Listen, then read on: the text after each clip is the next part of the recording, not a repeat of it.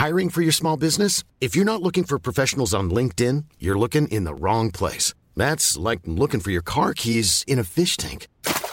LinkedIn helps you hire professionals you can't find anywhere else, even those who aren't actively searching for a new job but might be open to the perfect role. In a given month, over 70% of LinkedIn users don't even visit other leading job sites. So start looking in the right place. With LinkedIn, you can hire professionals like a professional. Post your free job on linkedin.com slash people today. De quoi? Bonjour à tous, Gilles William Golnadel, Geoffroy oui. Lejeune, Olivier D'Artigol et Jérôme Béglé sont avec nous. Nous allons commencer par cette affaire de chat. Oui.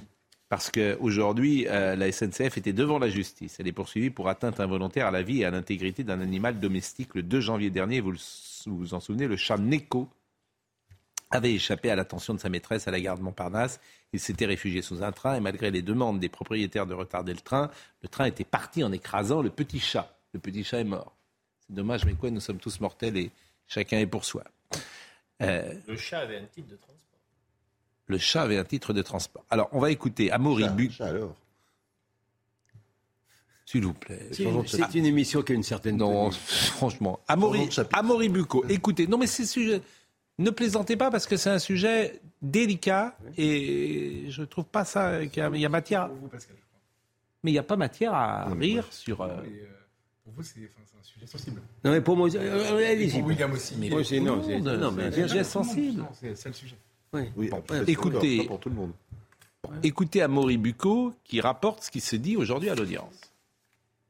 L'audience qui s'est tenue ce lundi au tribunal de police opposait d'une part la SNCF et d'une autre part l'avocat des propriétaires du chat Neko ainsi que les avocats de plusieurs associations de défense des animaux comme l'association 30 millions d'amis. Alors cette audience, elle s'est déroulée en plusieurs euh, étapes. La première été de savoir si finalement le tribunal de police était compétent euh, pour juger cette affaire. Je rappelle que la SNCF est jugée et visée pardon, pour atteinte involontaire à la vie euh, d'un animal, ce qui constitue une simple infraction euh, condamnable d'une contravention de 450 euros d'amende. Alors, les euh, avocats des parties civiles étaient mécontents de cette qualification. Ils voulaient que cette affaire aille devant le tribunal correctionnel et que euh, la SNCF soit donc poursuivie pour un délit. Mais le tribunal de police a finalement décidé qu'il était compétent pour juger cette affaire. Et donc, par la suite, eh bien, l'audience a pu continuer. On a entendu le chef d'escale, on a entendu aussi un contrôleur. Chacun donnait un peu leur version des faits, ont expliqué comment ils avaient tenté d'aider les propriétaires du chat à le retrouver avant que le train euh, ne démarre. Et puis euh, finalement, eh bien, euh, l'avocat hein, des propriétaires du chat a demandé 5 000 euros de préjudice moral, mais aussi 5 000 euros pour les frais de justice, tandis que le procureur de son côté eh bien, a requis la relaxe pour la SNCF. Alors réponse, réponse le 4 juillet prochain à 13h30. Alors, on peut trouver cette affaire dérisoire.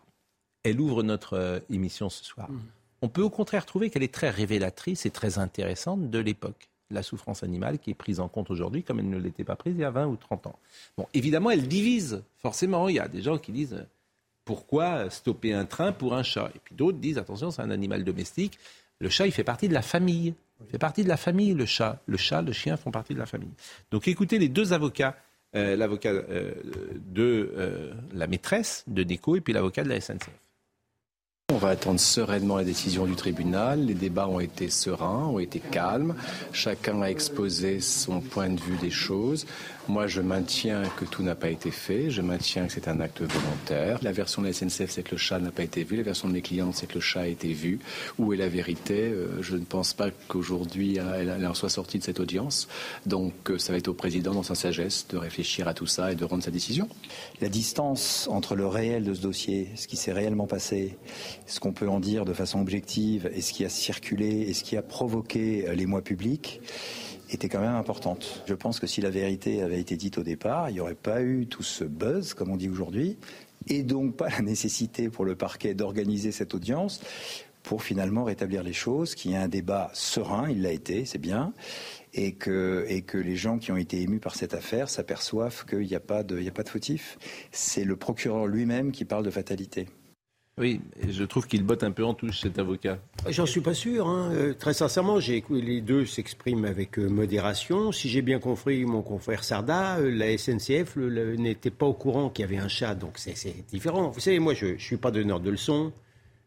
Enfin, c'est ce qu'elle dit. Ah, pardonnez-moi, c'est ce qu'elle dit, mais tout le monde savait qu'il y avait un chat. je ne sais pas, vous y étiez pas et moi non plus. Ce que je veux bah, dire simplement, non, mais, non, mais indépendamment de ça. À la SNCF, ne dites pas ça. La SNCF savait qu'il y avait un chat. C'est parce qu'elle a plaidé. Je... Oui, mais attendez. Parce a plaidé, mais je suis à front renversé. J'essaye par honnêteté intellectuelle de ne pas jeter le discrédit sur ce que quelqu'un que je considère un peu comme mon adversaire. Je dis que, je ne sais pas, je veux vous entendre.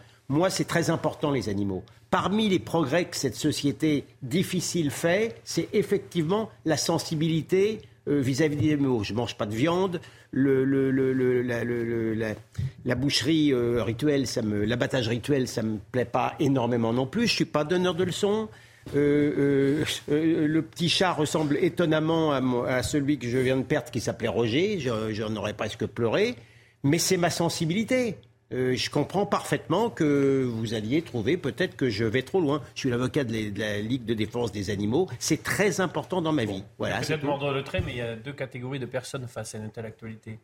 Et l'une des deux catégories euh, est constituée de personnes qui ont perdu un animal de compagnie et qui ont ressenti une douleur réelle et profonde à la perte de cet animal. Ah moi, je fais partie de cette catégorie. On peut en sourire, on peut comprendre ou pas, mais moi, j'ai eu des pertes d'animaux de compagnie dans mon enfance euh, qui m'ont. Je me souviens du moment, du lieu, de comment ça s'est passé. Ça m'a beaucoup touché. Voilà. Mais il y a des personnes, euh, même des copains, à, qui on peut raconter ça, qui disent mais qu'est-ce que Ils se foutent de nous. non, mais euh, bah, concrètement, chacun doit faire un choix. Est-ce que ce train devait partir ou pas Qu'on en soit à mobiliser la justice, c'est-à-dire des magistrats, des juges, des avocats, des greffiers, et qu'on ait fait une enquête pour savoir qui est responsable de la mort d'un chat qui visiblement a échappé à la surveillance de ses maîtres ou de sa maîtresse.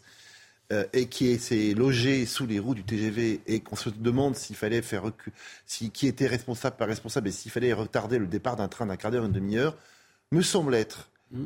la déviance d'une société, d'une société d'enfants gâtés. Mmh. D'abord, euh, pardon, mais qu'est-ce qui est plus important qu'un train parte à l'heure avec 800 personnes dans un train ou que euh, on aille chercher un chat qu'on aurait peut-être mis un quart d'heure, une demi-heure. Ah Je ne comprends pas. Et s'il part 5 ou 10 minutes en retard, c'est vraiment le en termes de productivité, d'emploi du temps. De... Il y a des managers. Combien vous donnez managers dans le train Il y a des managers dans le train. Il y a des managers dans le train. Combien vous donnez de temps au chat 5 minutes Le chat. Combien tu donnes de temps attendez, le chat s'il voyage dans la la société qui avance. Le chat s'il voyage euh, dans un train, il doit être dans un panier. Mais il, doit était dans un panier. il, il, a échappé. Bah, eh ben oui, mais il a échappé à la surveillance de ses maîtres. C'était le maître de, et alors, Et alors, évidemment que cette maîtresse, elle n'a pas été vigilante, bien sûr. Et alors Et pourquoi on va se retourner contre la SNCF Qui a vu ou pas vu Moi, je ne connais pas le débat, donc je pas se retourne, mais je trouve ça quand même. Non, mais le point de vue de le point de vue de Jérôme n'est pas hirsute. Hein. Il a parfaitement raison. Mais un acte de cruauté, un acte de Mais c'est pas un acte de cruauté. Ce serait un acte de cruauté, c'est le chauffeur. Il y a le chat mais je vous pose la question.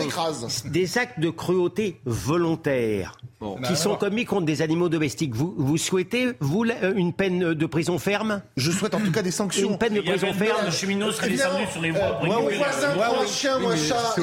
Moi, oui. Non, mais non, mais oui, je suis pour. Mais là, on est dans un cas radicalement différent. D'accord. Mais ce que vous dites est juste effrayant. Non, non, non, non. Moi, je suis parfaitement d'accord avec Jérôme. Je pense que c'est courageux de le dire de sa part ce soir. Et pardonnez-moi, en fait, ce qui est courageux, c'est surtout. Euh, non, mais attendez, parce que c'est insensible. L'argument, non, non, ça n'a, non, non, ça n'a rien à voir. L'argument d'Olivier ah, à l'heure est intéressant. Ça n'a rien à voir. Olivier fait une, une, distinction entre les gens qui ont connu, qui ont eu un animal domestique et ceux qui n'en ont pas eu. Moi, j'en ai eu un et je suis dans, sur le point de vue Jérôme. Et si c'est votre chat, vous le laissez partir J'ai eu un chat. Et alors, vous n'allez pas le récupérer sous le train, vous J'ai eu un chat qui est mort et je suis d'accord avec Jérôme. Non, mais je vous pose une question. Si c'est, alors si c'est votre chat, c'est autre chose. ah bah non, c'est autre chose. Non, non, non, attendez. Si c'est votre chat, enfin, c'est extraordinaire cette émission. On va pas. Vous avez raison. On, va faire une heure là-dessus. T'as gardé combien de chats Je sais pas à quoi c'est la SNCF parce qu'elle a écrasé mon chat. Enfin. Si c'est votre chat. J'ai une réponse. Moi, alors, si c'est votre chat, d'abord, si c'est mon chat, le train ne part pas. Ouais. Parce que je me mets devant. Ouais, ok. sur les rails. vous vous allongez sur les rails. Non, mais parce qu'il part pas, parce que je vais le chercher. Allez-y, je vais vous répondre. Allez-y, je vais le chercher. Ce que je trouve invraisemblable, c'est que le principe de précaution, je descends sur le quai, puis je vais chercher le chat, je... et puis ça dure 10 minutes, et puis je le trouve. Parce que c'est ça la réalité. Ok, ok. Bon, après, il y a le principe de précaution. Si on doit sur euh, les rails aujourd'hui, les gens vont hurler, faites attention. C'est ça le problème. Il est immobilisé, le train, il va pas rouler. Mais, il vous, est... mais vous coupez l'électricité sous. Il est, euh, mais 25 arrête, il est immobile. Mais Bah. l'électricité de quoi? Tu vas sur le, le Non, Reich c'est tout normal. On va, on Non, mais attendez, le mais- train, récupérer- oui, pardon, on va mais chercher le chat. Bon. C'est un truc anodin dans une gare. Mais il y a 20 ans, ça. Tu mets, ça tu mets passait 10 comme minutes pour le récupérer, et puis tu prendras 10 minutes hors. Mais on, on est, on, on est forcément obligé d'éteindre mais- l'électricité. Ah, Je- mais qu'est-ce que vous racontez Vous pouvez être sur le- les rails. non, vous mais avez ça- jamais vu des gens traverser les, les rails Mais euh, sur interdit, les. mon cher Pascal. Et vous faut l'avez jamais fait. Ah, Moi, j'ai jamais fait, non. Ah bon Moi, je vous réponds juste là-dessus. Peut-être que vous, vous êtes C'est peut-être le seul point où vous avez raison, c'est que c'est absolument débile Bah, de, de- parce qu'à l'époque de la mort du petit chat, on avait vu les conditions qu'il fallait pour intervenir sous les rails, Ouais. et c'était euh, c'était c'était monstrueux, c'était des heures d'intervention, etc. Et ça, c'est ridicule. C'est des espèces de de, de, de sécurité ultime. Bien sûr. Voilà, ça c'est ridicule. Mais moi, je suis d'accord avec vous. euh, on descend Tu sur les le rails, chercher, on le chat. Voilà. D'accord. Mais maintenant, il y, a- il y a une autre question qui est posée. Ouais. C'est la question de la hiérarchie entre la vie humaine et la, la, la Mais, vie on- animale. mais on- il- mais Et- évidemment et donc- une et hiérarchie, donc- personne ne conteste que il y a Si, une si, hiérarchie si. entre la vie il y a humaine des gens, il y a des gens qui le contestent, Pascal. Non. Et moi, je vous réponds juste, Non, moi, pardon. je préfère un chien Mais gentil. je te l'argument, je suis pour qu'on aille chercher ce chat, mais Vous avez- d'accord avec toi, il y a une hiérarchie. Mais Vous avez, vous avez tous, hiérarchie. pardonnez-moi, vous avez tous des, ré- des, des réactions d'urbains. C'est-à-dire que Ah non, Non, je suis un- non, non, non, non. non, moi je suis un rural. hein, de- vous avez des non, réactions d'urbains. non, non. Ah oui, Sur- rural, du sud du Rhône. Vous avez des réactions. Je sais que vous n'êtes pas des urbains de naissance, mais vous avez des réactions d'urbains. Aujourd'hui, les gens qui Pas ont des le rapport. de naissance aussi, aussi. on est- Bah non, vous êtes euh, provincial. Il y avait William aussi. Non, il y Pascal avait très urbain. Il Non mais mais il y a des villes. En dehors de Paris, il y a des villes. Il y a Paris, Il y a la même, campagne. il est même mondain. Il est mondain. Non mais Nantes, Nantes, c'était une ville, on était urbain, Nantes. euh, Je veux dire, Pascal, euh, moi je suis. Il y a Paris pour lui, et puis Il allait chercher le muscadet dans le dans le vélo. Non, vous allez, non, vous allez comprendre ce que je veux dire. Moi, je suis peu urbain, franchement, je n'ai pas été élevé à la je hein. suis d'Avignon, qui est une ville aussi, et Oui. c'est, on est proche de la campagne. Beaucoup Oui, plus oui. qu'à Paris. À Paris, la campagne, on la voit jamais. Mais je vous assure qu'à Nantes, on jouait la campagne dans le centre-ville de Nantes, tu la voyais pas beaucoup quand j'étais enfant. Il fallait sortir de la ville, hein. on était urbain. Vous êtes On- un peu de mauvaise foi, mais je peux comprendre. Comment Bon, Mais est que je, non, mais ce que je veux juste vous dire, c'est que, en fait, aujourd'hui, les gens qui sont au contact des animaux, Oui. euh, vraiment, c'est Mm. pas nous, pas nous qui allons au zoo et pas nous qui, qui voyons des pigeons dans la rue. Les- ces gens-là, ils ont un rapport beaucoup plus détendu avec la mort d'un animal. C'est pas eux qui sont choqués par Ah la oui, mort du c'était petit chat. pour ça que vous vouliez dire ça. Voilà, Ah, bon, d'accord. Voilà. Ouais, vous vouliez dire que, que les gens qui sont près des animaux n'aiment pas les animaux. Et Non, c'est pas euh, qu'ils les aiment pas. C'est que il- la, la mort d'un animal n'est pas un drame. C'est même dans l'ordre des choses. Euh, Bon. pas dire. Bah, si, dans une ferme, par exemple. moi, Ah j'ai- oui, mais euh, ils, fait- ils font la différence entre un chien et une poule dans une ferme, je t'assure. Oui, bien sûr, mais bon, en fait, Ouais. fin, Bon, euh, écoutez, voilà ce qu'on pouvait dire sur ce sujet. Je trouve que c'est un sujet, Oui, et c'est intéressant, Oui. qui signe l'époque. Ça, c'est vrai. Et c'est pour ça Ouais. que Pas ils pour le meilleur, hein, parce qu'il y a 40 ans, effectivement. Bien sûr. Bah, vous dites pas pour le meilleur et d'autres. Moi, peuvent. je pense que oui. Bon, euh, autre sujet, Éric Zemmour, qui euh, aujourd'hui a annoncé qu'il portait plainte. euh, il, il va porter le président de Reconquête. Il dédicaçait, comme vous le savez, son dernier livre samedi à Brest. Des affrontements ont eu lieu entre des membres de l'ultra-gauche qui ont agressé. Parce que, en fait, on a beaucoup parlé de ça ce matin. La mise en perspective journalistique de cet événement. Merveilleux. C'est-à-dire que j'ai cité euh, Le Monde, Mmh. euh, qui disait des heures ont éclaté entre des pro-Zemmour et des anti-Zemmour. Non, Euh, c'est des anti-Zemmour qui ont agressé. Sur l'audiovisuel de service public, ils ont renvoyé aussi tout le monde dos à dos. Mais oui, hein. en fait, c'est sidérant. Ouais, ouais. C'est, en fait, c'est ça le sujet. Oui, mais bien sûr que c'est le sujet. C'est le sujet qu'on a traité ce matin. Alors, on peut le retraiter. Ah bah oui, s'il si vous plaît. voulez. Je vois pas pourquoi les gens du matin auraient plus de droit que ceux du soir. Mais bon, mais, mais ce que je trouve extraordinaire. Alors, d'abord, regardez, entendez. Euh, écoutez, parce que euh, on entend cassez-vous la séquence cassez-vous, cassez-vous, cassez-vous. C'est l'ultra gauche qui arrive devant. euh, je ne sais pas si vous connaissez Brest, la rue de Siam, avec euh, cet hôtel, l'hôtel Océania, et euh, où il dédicaçait son livre. Donc c'est pas des, alors, c'est pas des sympathisants de Zemmour, c'est des gens qui avaient acheté son livre et qui venaient pour le dédicacer. On peut considérer qu'ils apprécient Zemmour, mais ça s'appelle pas un sympathisant de reconquête. Ça s'appelle un lecteur. Ah, Oui, c'est c'est le mot Mais juste. bon, euh, ah, non, Le c'est mot juste. Première chose intelligente que vous dites à 20h19. c'est bien. Là, t'as Euh, là, d'accord avec sur les chats. et, euh, Ah oui, mais, Là, t'étais bon. Ah. mais non, mais et, écoutez la séquence. Le mec qui lit un livre, c'est moi, c'est un lecteur. Lui, il, a, il met trois phrases pour trouver quelque chose. Écoutez, écoutez ce que disent les gens. euh, euh, cassez-vous, cassez-vous. Écoutez, tendez l'oreille.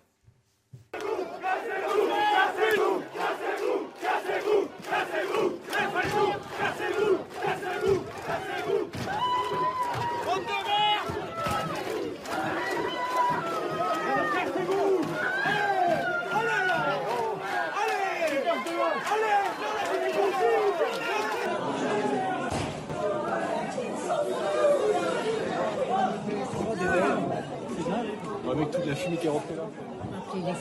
Bon, le 17 juin, le 17 juin samedi à 18h40, c'est le premier papier du Monde, ça m'a intéressé. Dédicace d'Éric Zemmour perturbé à Brest par des heurts avec des manifestants, deux interpellations.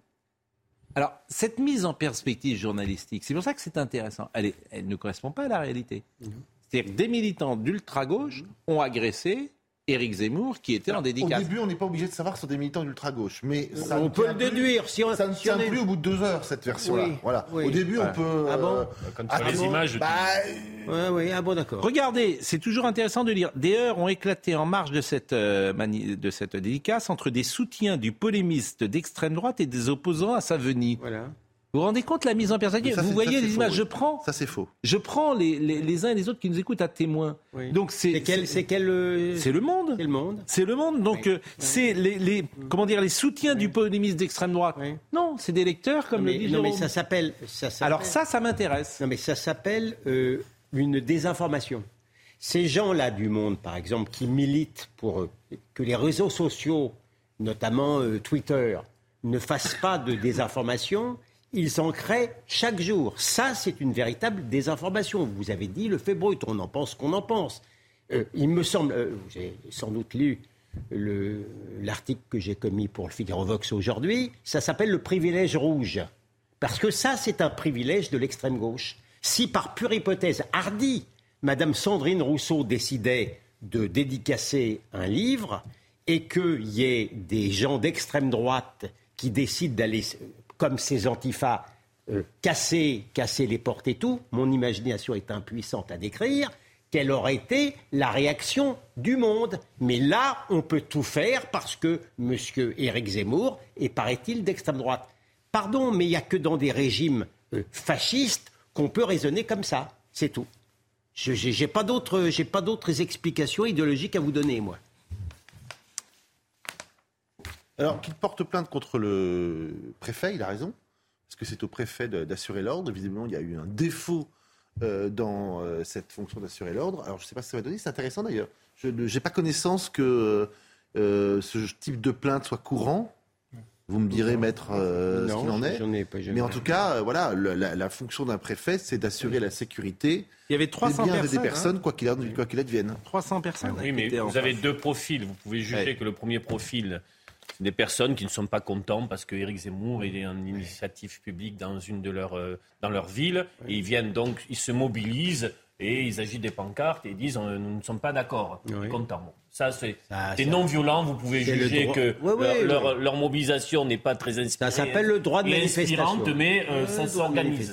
ouais. Et puis il y a euh, des casseurs, des, des violents. euh, Mais c'est pas on a vu à l'image. Ce ne sont pas les mêmes Non, personnes. mais c'est pas mon sujet. Je sais que c'est pas votre sujet. Mais le. Donc vous faites une digression. C'est le mien, c'est le mien. Parce que non, j'ai réagi Non, aux 300. J'ai Non, réagi aux 300. Mon sujet, c'est la- l'espace c'est la presse. j'ai entendu. C'est presse. ça, mon sujet. Bien sûr.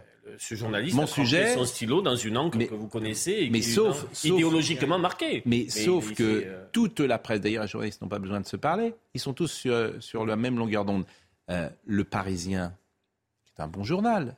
Le Parisien de dimanche, Oui. il n'y a pas un mot à la une. Oui. Là encore, si c'est euh, Sandrine Rousseau et l'exemple était excellent, attaqué par euh, des militants d'extrême droite, Ça serait terrible. Bien sûr, c'est pas la même chose. En fait, mon sujet, c'est ça. Deux poids, deux mesures. Alors, on en parle souvent ici, deux poids, deux mesures. On va pas redire ce qu'on a Oui, dit mais là, 50 000 ça- fois. Mais c'est vrai ça que va c'est très loin. l'expression d'un deux poids, deux Ça, mesures. ça, ça va très loin. Il n'y avait pas un mot ce matin sur France Inter sur, sur l'événement. Alors là, c'est pas c'est pas qu'on ment, c'est on occulte. Bah, c'est alors peut-être que dimanche, euh, Non, non. France Inter en a parlé. Non, non. Sans doute. Ah, dimanche, écoutez, euh, euh, on c'était peut m'emprocher beaucoup de choses, mais j'entends, j'entends, j'écoute, euh, je l'ai pas entendu. Hein.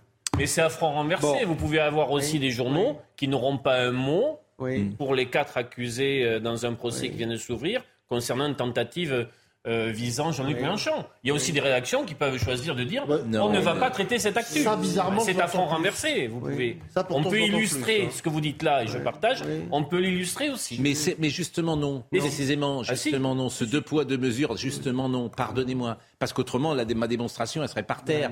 Vous, vous, vous êtes en train de dire que Oui. tout est en tout et que et Pas tout- réciproquement, je vous dis pas du simplement tout, que pas du tout. Je un suis désolé un biais idéologique Justement. Voulant traiter un sujet et pas un autre, on peut le trouver vous, savez, dans les, dans les deux. Non, bah, la, la réponse est non. Ça serait la très réponse est non pour une raison simple. mais ça serait très intéressant, votre exemple, si vous pouviez l'agrémenter justement de, de, quelques exemples, on, on en serait friand. Mais moi, je j'en vois pas. Moi, je vais. J'en vois pas. Geoffroy Lejeune. Et après, ça sera la pause. Quand le youtubeur Papacito a fait une vidéo sur Mélenchon où il, il, se mimait en train de lui tirer dessus, on en a parlé pendant deux semaines. C'était un sketch. Ouais, Deux semaines. ouais. Bah, non, mais si, Ouais. ce que tu racontes sur le, le procès avec les quatre personnes qui ont tenté Oui. d'attenter à Jean-Luc Mélenchon, on en parle énormément, énormément.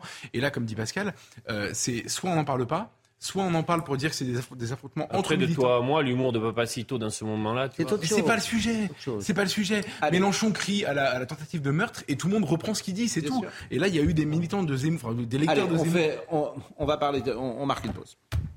Marque une pause. Il est 20h26. À tout de suite. Bon, euh, Isabelle Piboulot va nous rappeler les titres, mais c'est vrai que on a beaucoup de réactions sur ce que Ouais, vous avez dit tout à l'heure, euh, Jérôme Béglé, euh, sur euh, le chat, parce que beaucoup de gens sont choqués. euh. Bah, euh, non, mais vous avez une Tiens bon, cursive et, euh, et à votre intérêt de ce que vous voyez sur les réseaux sociaux. Excusez-moi, mais bon, bah, c'est pas pour ça d'ailleurs que je changerai d'avis. Non, là, ce soir, Non, mais chacun souligne votre manque de cœur. Mais c'est pas. pff, Isabelle C'est lamentable de dire Les ça. Français vous jugent Tu sévèrement. me fends le cœur. Non, mais Tu bon, me fends le cœur. beaucoup l'interprètent euh, comme Ça ça. n'a pas été un joli moment, non. C'est- Tu, tu vas le fermer, toi Non, mais je, Hein Tu veux qu'on parle des, des meurtres des communistes de- dans les années euh, 40, 50, 60, 70 Alors, euh, le manque de cœur, il n'est pas chez moi. C'est horrible. Non, mais. Hein Non, mais combien tu sais des, que des sommes- chiens, des chats, des, des moutons. Hein C'est vrai que la, S'il vous plaît. la euh, comparaison ne me choque pas. Oui, je sais que pour avoir des copains sur le plateau dans ce moment-là, C'est vrai que vous, ça vous tu seul comme un chien. on, on Vous, compte vous a- le nombre c'est vrai que vous vous attaquiez plutôt aux hommes, vous, aux, Ah bah. Comment ça, ça va pas Si, ça va? Quand je dis vous, bien sûr, c'est pas vous personnellement. Oui, merci. Non. Bon, euh, Isabelle Piboulot, les titres. Pour lutter contre l'immigration clandestine, Gérald Darmanin a annoncé une aide bilatérale de près de 26 millions d'euros à la Tunisie. Le ministre de l'Intérieur s'est rendu à Tunis avec son homologue allemande. Cette somme s'ajoute à une enveloppe de 105 millions d'euros annoncée il y a une semaine par Ursula von der Leyen. Mais le président tunisien prévient son pays ne deviendra pas le garde-frontière de l'Europe. C'est la plus importante commande de l'aviation civile en volume. La compagnie indienne Indigo a conclu avec Airbus un contrat pour l'achat de 500 appareils de la famille A320. Une annonce faite au premier jour du salon aéronautique du Bourget. La transaction pourrait atteindre 55 milliards de dollars. Les avions doivent être livrés entre 2030 et 2035. Et puis en Russie, le nouveau procès d'Alexei Navalny s'est ouvert dans la matinée à huis clos. Un choix du tribunal qui ne passe pas. Le père de l'opposant russe a dénoncé une décision éhontée. Alexei Navalny, principal détracteur du Kremlin, risque 30 ans de prison dans une affaire où il est accusé d'extrémisme. Un mot sur la magistrature, et c'est le papier de Bruno Retailleau dans votre journal hier. Le syndicat de la magistrature est en état de récidive chronique du président euh, du groupe des Républicains dans le journal du dimanche. On va voir euh, le Formidable papier. Hein. Bah, c'est Intelligent. très- c'est- bah, c'est surtout très intéressant euh, parce que euh, vous allez me dire ce que vous en pensez d'ailleurs le sujet d'Augustin Donadieu puisque les magistrats, certains en tout cas de, du, du syndicat de la magistrature expliquent qu'il ne faut pas écouter les directives du ministre euh, de la Justice. Mais personne ne réagit, il n'y a aucune sanction. C'est ça que je trouve absolument sidérant ce pays, mais la faiblesse parfois de l'État. Les journalistes et les magistrats partagent ceci, c'est qu'il n'y a pas. de- on Non, mais eux, ils disent pas. on n'applique pas les directives gouvernementales et personne ne dit grave, rien. Bien sûr. Bon, voyons le sujet. Ce sont 14 pages qui n'épargnent pas l'exécutif. Le syndicat de la magistrature a publié une contre-circulaire relative au traitement judiciaire des infractions commises par des manifestants. Les syndicats dénoncent entre autres un maintien de l'ordre intrinsèquement violent. La réalité démontre au contraire un dévoiement du maintien de l'ordre contre les manifestants eux-mêmes. Utilisation des NAS, garde à vue préventive, violences constatées sur des manifestants défilant pacifiquement, intervention sur des cortèges sans difficulté apparente. Dans le journal du dimanche, le président des Républicains dénonce un document édifiant. C'est un appel à contourner les instructions du garde des Sceaux. L'objectif est assumé, encourager les juges à ne pas appliquer les consignes de leur ministre de tutelle. Une aubaine pour les Black Blocs qui détiennent avec ce document un permis de casser Les cagoules noires peuvent courir en paix. Ses complices, à col d'hermine, assurent leurs arrières. Bruno Retailleau poursuit. Le syndicat de la magistrature diffuse un véritable guide pratique de l'impunité. Tout y est, du mode d'emploi pour déclarer une garde à vue illégale jusqu'à la marche à suivre pour engager des poursuites contre les forces de l'ordre, accusées de créer l'escalade de la violence. Le chef de file du parti de droite au Sénat précise cependant que le syndicat ne représente pas l'ensemble de la justice. L'Union syndicale des magistrats n'a pas donné suite à nos sollicitations. Bon, euh, ça vous étonne? Ça ne vous étonne pas? Faut sanctionner, faut faire quelque chose, faut laisser faire? Ben Non, moi j'ai poursuivi ce syndicat dans l'affaire du mur des cons. On a fini par le faire condamner, enfin la présidente de l'époque. C'était pas facile, hein, parce que le parquet de Paris défendait bec et ongle le, mur des cons, faut le savoir. Donc le syndicat de la magistrature, c'est vrai, ça n'est pas tous les magistrats, mais il représente quand même, quand il y a des élections, il y a 30% quand même des élus. Alors évidemment, tout le monde ne vote pas mais on ne peut pas le considérer comme un rien. Euh, euh, mais il est dans la continuité parce qu'il y a une trentaine d'années, il avait déjà publié un guide. Non mais j'entends bien, mais ce qui m'intéresse, qu'est-ce qu'il faut faire Et le policier non, mais était représenté avec une tête de porc. D'accord? Mais c'est pour, c'est pour le. J'entends bien. Hein. Qu'est-ce qu'il faut faire avec des magistrats que nous n'avons pas élus, alors que nous avons élu un président de la République pour une politique pénale, mmh. c'est une autorité judiciaire, la, la justice, c'est pas un pouvoir que je sache. Qu'est-ce qu'on doit faire contre des gens qui ne veulent pas appliquer des directives de leur ministre. Mais il faut savoir que sur le plan juridique, sur le plan juridique, c'est le syndicat qui s'exprime. Il se protège derrière le syndicat et donc comme le syndicat, comme il y a une liberté syndicale, non. Ce, qui, serait déjà bien de faire, c'est pour mmh. répondre un tout petit peu à votre question, c'est que lorsqu'un magistrat commet une faute professionnelle, hmm. au même titre qu'un plombier zingueur ou hmm. un chef d'entreprise, il soit poursuivi pour sa faute. Ils sont irresponsables juridiquement. Ah, le syndicat, il est complètement. Non, mais même le. la, grande. Euh, euh, hmm. je, je, rappelle que le juge Burgot, auteur principal, mais pas unique. D'accord, mais restons sur ça. Ça veut dire que, mais moi, je pense qu'à partir du moment où une circulaire ministérielle euh, entre dans est, appliqué, est demandé à des fonctionnaires, ceux-ci doivent l'appliquer. Après, on doit pouvoir, ben, je sais pas, freiner leur carrière, euh, les suspendre, les mettre à pied. Enfin, il existe ça dans toutes les entreprises privées ou publiques. Je vois pas pourquoi ça s'appliquerait pas aux magistrats et aux juges. En tout cas, ça nous a fait réagir. Euh, non, mais la, faute de Dupont-Moretti, je pense, c'est en faisant des directives ou des circulaires, euh, il donne la possibilité aux gens de s'en affranchir, parce que c'est pas la même chose que changer la loi, en fait. Il aurait la possibilité, il est garde des sceaux, il aurait la possibilité, s'il avait vraiment envie, sur le cas par exemple des casseurs, s'il avait vraiment envie que qu'on puisse sanctionner plus facilement les casseurs et qu'ils ne soient pas relâchés dans une immense proportion par les magistrats, de contraindre. En fait, un magistrat, il faut comprendre, c'est quelqu'un qui applique des textes. Donc il y a une, il y a une capacité d'interprétation mais, mais, mais qui est relativement limitée par rapport au texte. Le problème, ce sont nos textes. Je trouve qu'ils ont une grande interprétation. vous avez raison, une grande possibilité d'interprétation. Oui, et je vais vous dire, j'aimerais qu'il y ait le moins d'interprétation possible. Je suis d'accord et que la loi fixe le maximum de choses. Et donc, pour ne pas laisser les peines automatiques, ça a du bon. Pardon les peines automatiques, ça a du bah, bon. Pour ne pas laisser à des interprétations qui font que sur un jugement, parfois ou sur les mêmes faits, non, mais vous savez, des jugements vous avez raison, mais, sont opposés. Mais Dupont-Moretti ne change pas la loi. Question d'idéologie. Vous ne changerez pas l'idéologie d'une partie des journalistes, vous ne changerez pas l'idéologie d'une partie des juges. Tout le reste. Terrible qu'on d'échec, bon, maître. La Baya. L'abaya Jean-Luc Mélenchon. Alors, euh, je disais ce matin, il y a bien un journaliste quand même un jour qui va dire à Jean-Luc Mélenchon, mais vous me parlez comment? Euh, si, Parce qu'on peut poser des questions, mais on n'est pas obligé euh, d'accepter de se faire maltraiter quand on est journaliste dans l'interview.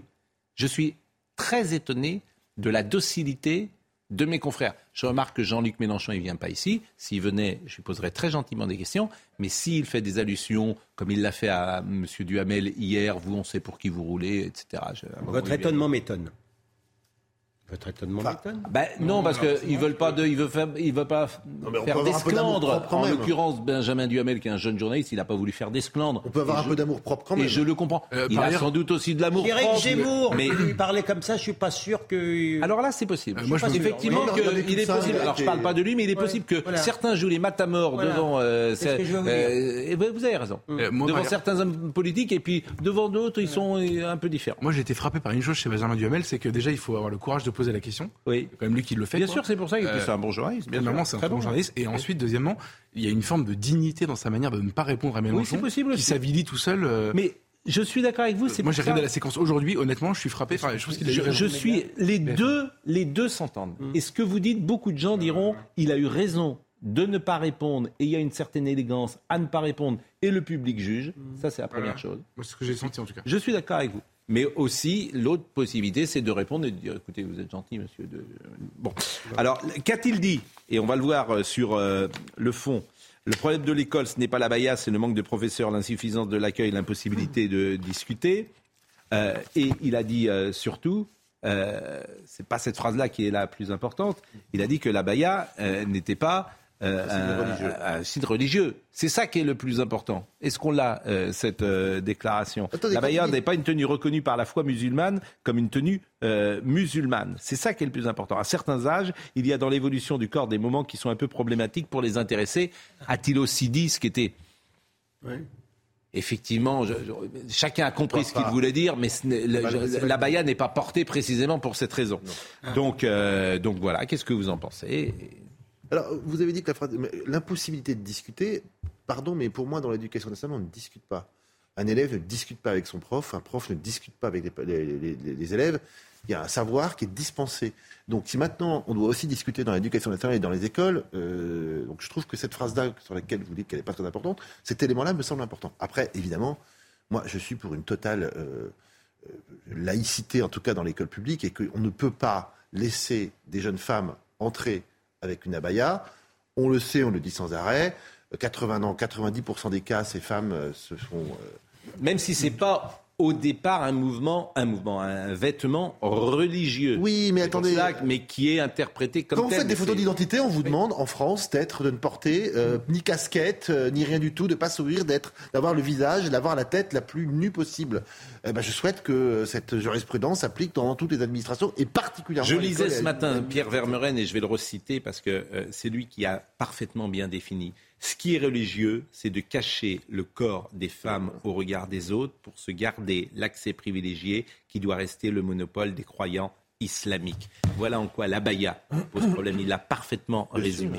Euh, Pierre Vermeulen, qui est, historien et essayiste, et ce qu'il dit est extrêmement intelligent. Euh, je suis d'une gauche qui ne, qui ne dit pas que l'abaya n'est pas un problème. Ce qu'a listé Jean-Luc Mélenchon, il y a des problèmes dans tout ce qu'il dit, et l'abaya est un problème. Mais Jean-Luc Mélenchon a fait partie par le passé de cette gauche. J'ai souvenir. Oui, je ne euh, sais pas à quel moment il ripe. Bah, il a fait partie en tout cas de, cette gauche. Oui, absolument. Euh, et euh, il y a bien évidemment, en plus avec la forme de son intervention, quelque chose qui veut tendre, cliver à mort sur le sujet.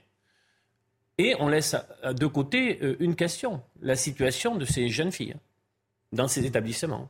C'est-à-dire que euh, j'ai beau, j'ai lu beaucoup de choses là-dessus. C'est en effet un, vêtement plutôt euh, des pays du Golfe. Euh, certains y voient l'expression d'une communauté, bien évidemment. D'autres y voient un signe religieux. les grandes absentes de tout ce que j'ai pu lire, ce sont ces jeunes filles, ces jeunes femmes qui ne. J'aimerais bien, j'aimerais bien qu'elles puissent, s'exprimer sur le sujet. Je vous propose d'écouter Julien Drey. Hmm. il était hier avec vous là ah Oui, j'étais là. vous étiez là.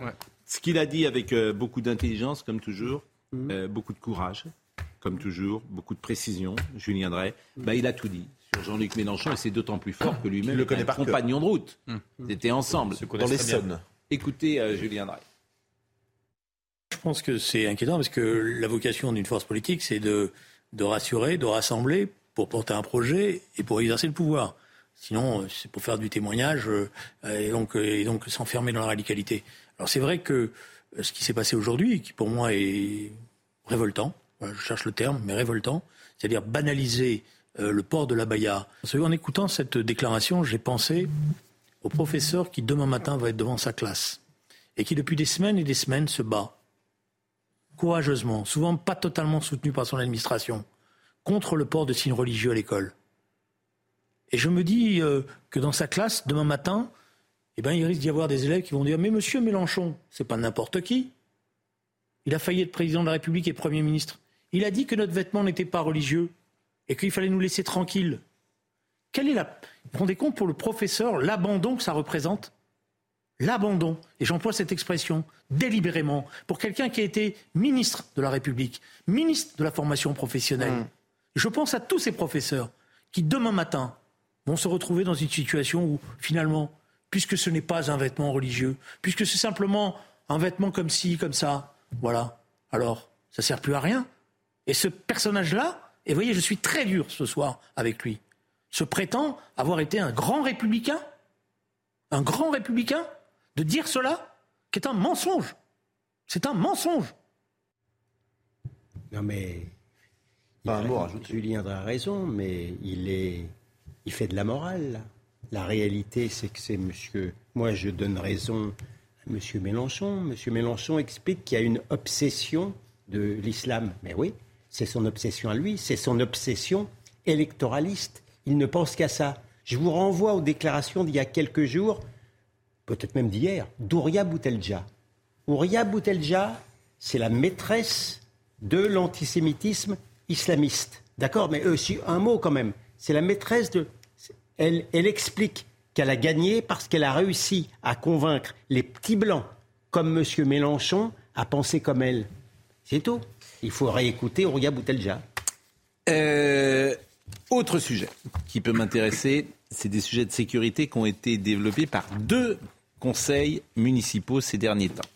Alors, le premier, c'est au conseil municipal de Nantes, c'est très intéressant d'ailleurs.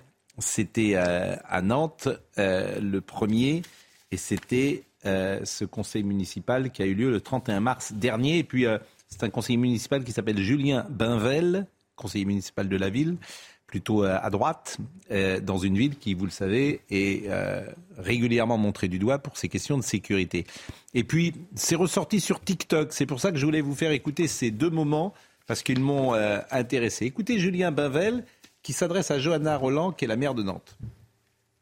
Lorsque vous avez été élu maire de Nantes, la ville trustait l'ensemble des classements nationaux. Nantes était la ville où il faisait bon vivre.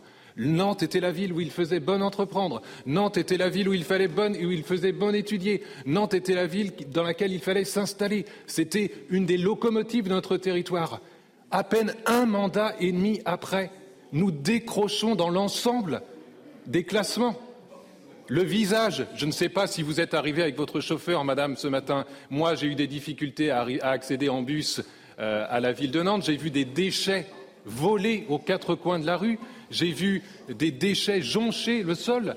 J'ai vu des familles en allant déposer mes enfants ce matin qui étaient obligés d'aller sur la route avec leurs poussettes, avec leurs enfants pour pouvoir accéder aux écoles de la République française. Est-ce que vous trouvez ça normal, Madame le maire, que notre ville se dégrade à ce point en seulement un mandat et demi? Posez-vous des questions. Vous devriez avoir beaucoup moins d'arrogance, mes chers collègues. Vous devriez avoir beaucoup moins de conviction euh, dans ce que vous avez fait, parce que malheureusement, vos actions montre, démontre chaque jour que vous êtes en train de dégrader notre ville de Nantes. Et très franchement, ça me fait une peine infinie. Bon, c'est la réalité de ce qui peut se passer, selon euh, M. Bavel, bien sûr, dans une ville comme Nantes. Et je voulais vous faire écouter également Françoise Frémy, qui, alors ça, c'est qui est conseillère municipale cette fois-ci à Bordeaux. Vous avez peut-être entendu ça. j'ai entendu. Je vous assure, c'est tout à fait sidérant ce qui se passe parfois dans nos villes de France, et c'est pour ça que je voulais vous les montrer.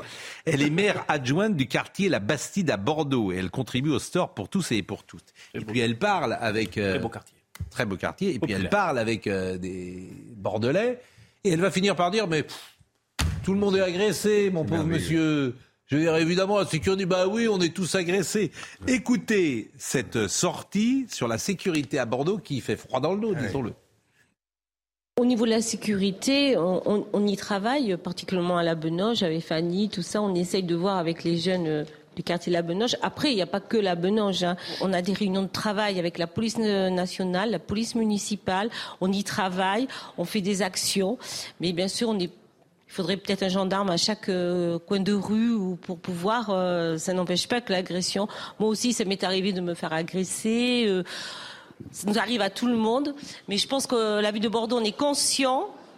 Hein, la ville de Bordeaux est conscient de ce qui se passe. Hein, au niveau de la sécurité, on est conscient et on y travaille. Et particulièrement le maire est particulièrement euh, attentif à ça. Mais c'est pas de suite qu'on va le résoudre, quoi. C'est assez compliqué quand même. Hein. C'est sidérant, quoi. mais c'est une sottise. Mais, que ces gens fassent autre chose, qu'ils ne se mettent pas. Il n'y a pas une phrase intelligente là-dedans. Qu'ils ne soient pas adjoints, qu'ils fassent autre chose s'ils peuvent rien faire. Mais si je vous suis bien, et je vous donne rendez-vous aux prochaines élections municipales, à coup sûr et sans coup férir, la, la, la mairie de Nantes ne sera plus à la ville de Nantes ne sera plus à gauche et Bordeaux ne sera plus écolo. Pas sûr. Ah, mais- Non, on dit pas ça. Pas sûr. Alors, euh, comment se nourrissent les processus électoraux si ce n'est à satisfaction d'une population Pas par sûr. rapport à la politique je l'ai toujours dit à Nantes, c'est très compliqué de récupérer la ville aujourd'hui parce qu'elle a été quand même. euh, il y a Le clientélisme de- règne en Voilà, il y, a, il y a- il y a- il y a beaucoup de logements sociaux qui ont été mis en place. Vous savez, Jean-Marc Ayrault, il a été assez habile là-dessus et de mettre en place dans la ville de Nantes des électeurs qui voteraient pour lui. Après, c'est plutôt mieux de mettre du logement social quand on peut. Oui, Pas de mais- respecter la loi SRU, c'est plutôt Oui, mieux. mais- Bah non, en fait. euh, Mais si. Non, bah Ça- non. Mais moi, je pense que oui. En tout cas, ça a été une politique qu'il a mise en place, donc pas certain. Et puis parfois, les gens, euh, on l'a vu euh, la dernière fois, ne se déplacent pas. Et puis il faut aussi euh, une alternative. Il faut des candidats, effectivement, qui sont performants. Il faut, faut les mettre en place. Vous savez, c'est pas aussi facile que ça. Mais ces deux interventions sont intéressantes. Bordeaux, Nantes, deux grandes villes qui sont aujourd'hui en difficulté sur le plan de la sécurité, les deux. C'est effrayant et pourtant en fait ce qui est intéressant c'est que il y a des endroits où les, choses changent parce que des maires justement prennent le, le sujet à bras le corps. Moi j'ai cité deux euh, exemples, celui de Orléans. Euh, Orléans il y a 20 ans c'était la zone absolue. C'était vraiment une ville où il faisait, enfin c'était Nantes aujourd'hui en fait. Et le maire que vous connaissez bien, Serge Ouais, Loire, qui vient- bien sûr, qui- mais qui, qui- qui- enfin je veux dire moi que j'aime beaucoup, mais Bien mais, sûr. mais c'est c'est même pas une question de, de dire que sur le plan national il aurait raison sur tout, mais sur localement il a fait des choses Mm. courageuses. Il a affronté les tribunaux, il a décidé de mettre des couvre-feux, il a pris les choses à bras le corps, il a renforcé sa police municipale, il a fait des, des- des choses sur l'urbanisme, etc. Et il a obtenu des résultats. Et je vais prendre un autre exemple plus récent qui est Lisnard à Cannes. Euh, David Lisnard, ça rigole pas non plus. Enfin, je veux dire, souvenez-vous les tweets qu'il a fait au moment de l'agression de la vieille dame au début de l'année.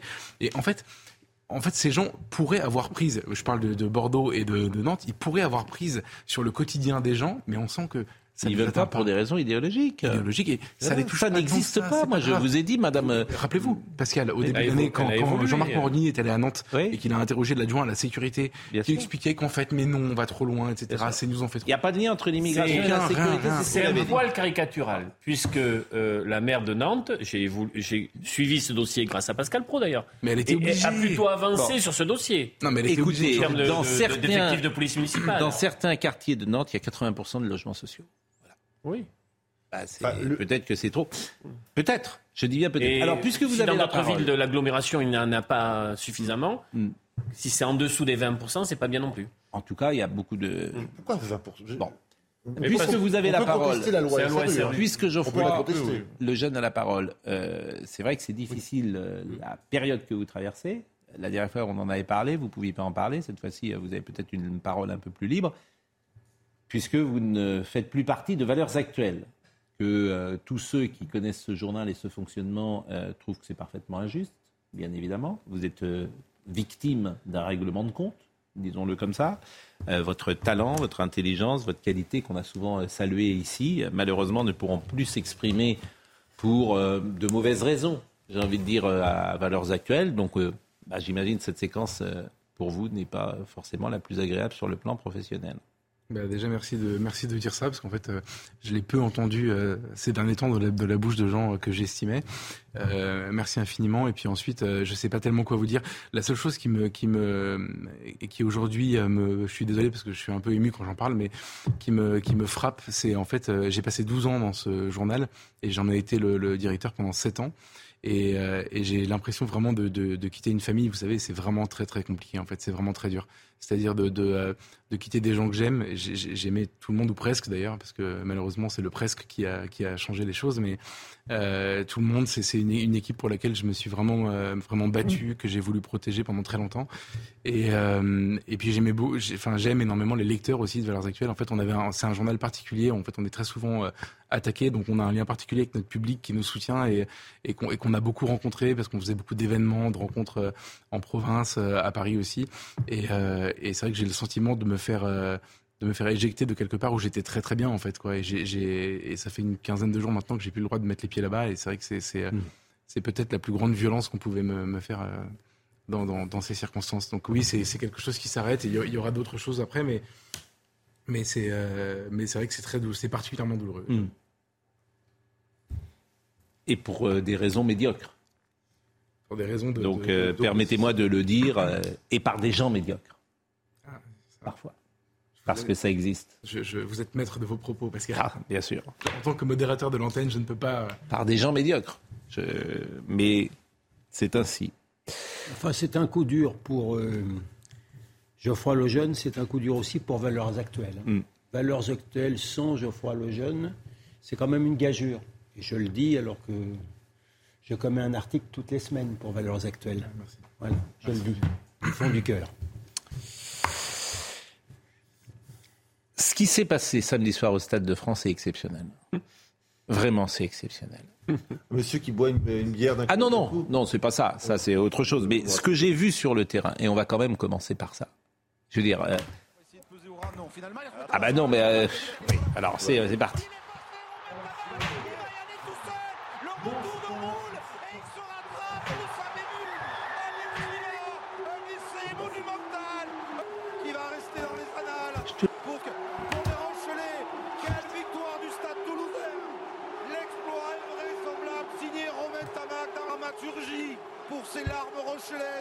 Qui croyaient tenir le Brennus.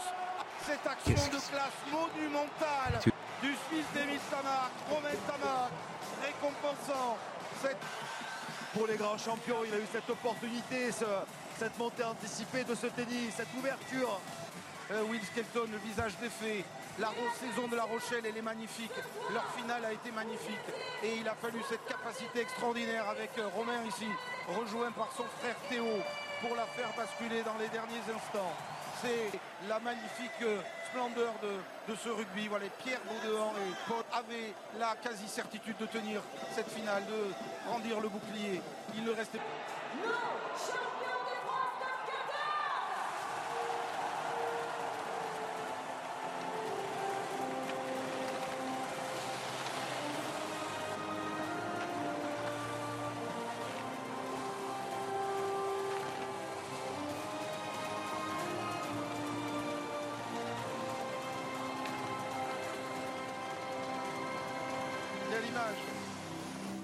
Voilà, c'était une séquence vraiment exceptionnelle. Je voulais vous la montrer parce que la joie de ces gens-là, mais aussi la tristesse de ces grands gaillards. Vous avez vu l'homme qui met son, son maillot pour ne pas voir ses pleurs. Vous avez vu les deux frères Ntamak. Vous avez vu cet essai. Vous avez vu ça, la beauté de ce sport. Et au Stade de France, 80 000 personnes.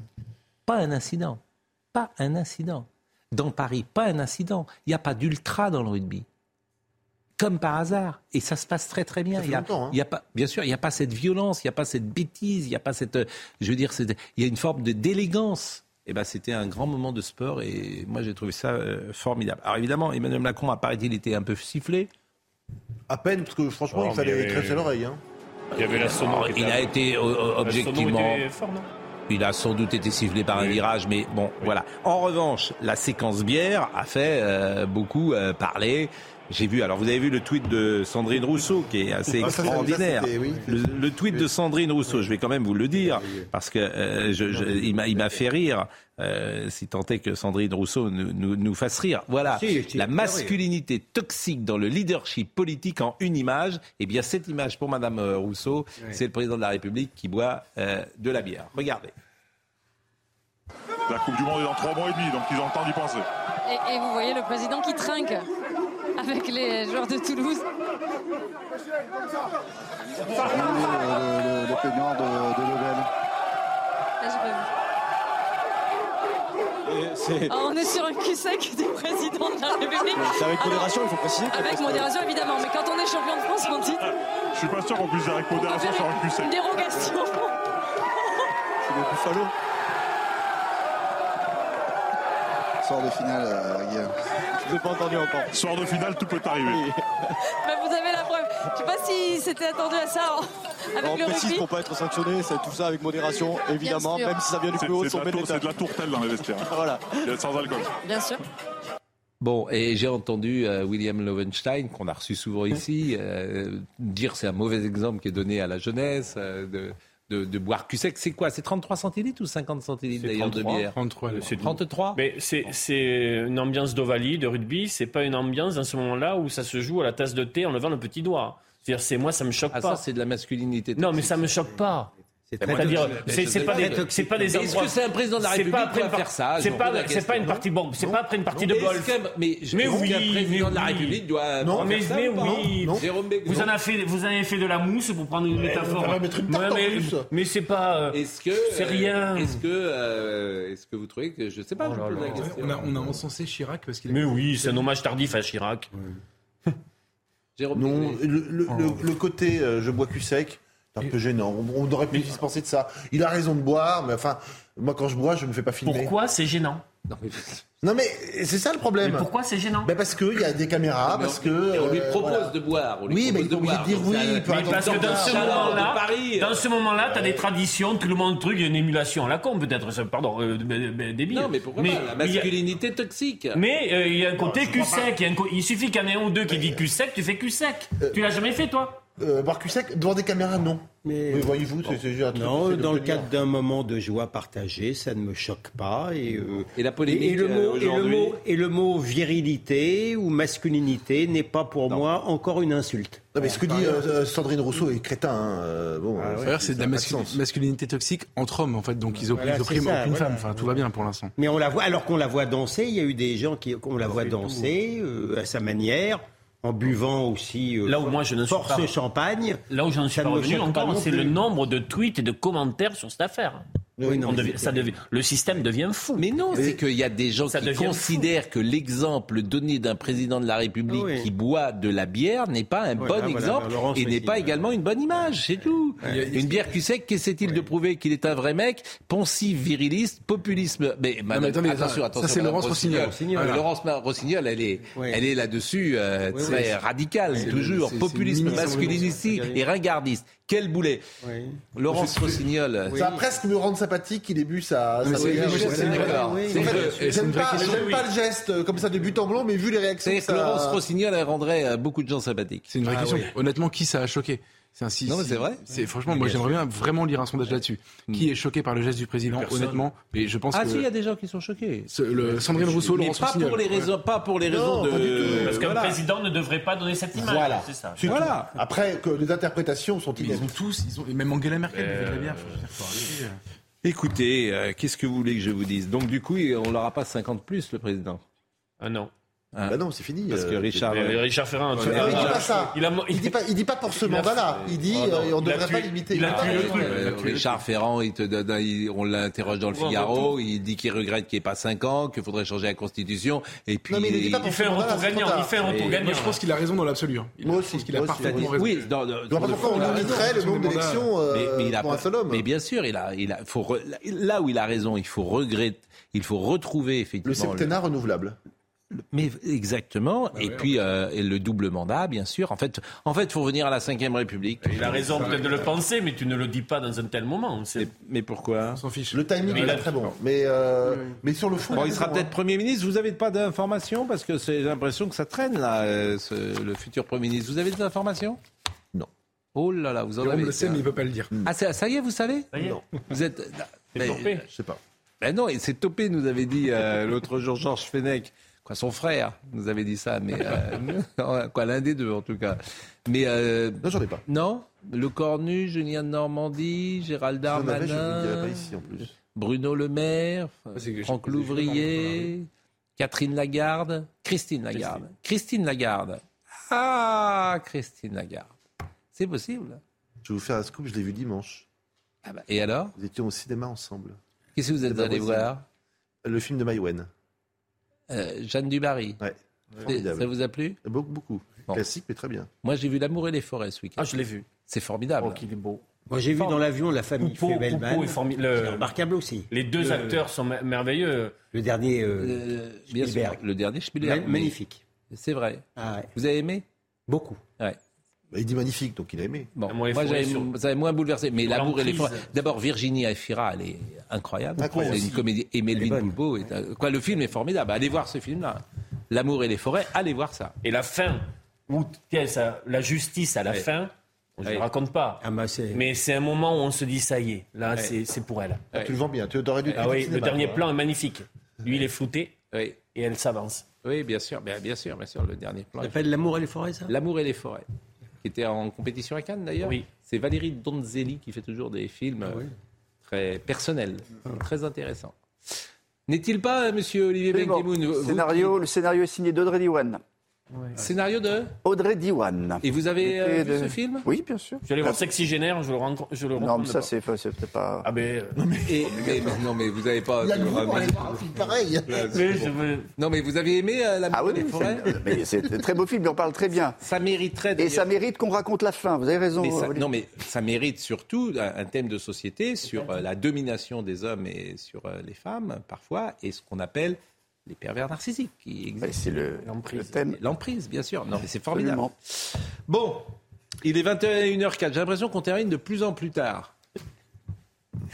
C'est Vous, vous aimez bien ce que vous faites Je ne Oui. peux pas vous reprocher. Je suis d'accord avec vous. Qu'est-ce que Vous voulez je nous vous dire quelque chose ou on se dit au revoir suis- on va se dire au revoir. Je voulais peut-être y aller, rester là, quand même, restez avec nous. Tout à l'heure, vous, vous allez non entendre. faim. Je n'entends pas, excusez-moi. Ben, vous allez entendre dans un. Je n'entends pas. J'ai faim. Veuillez parler plus fort. On a faim. Non. Vous vieillissez un peu comme tout le monde. hein, comme moi.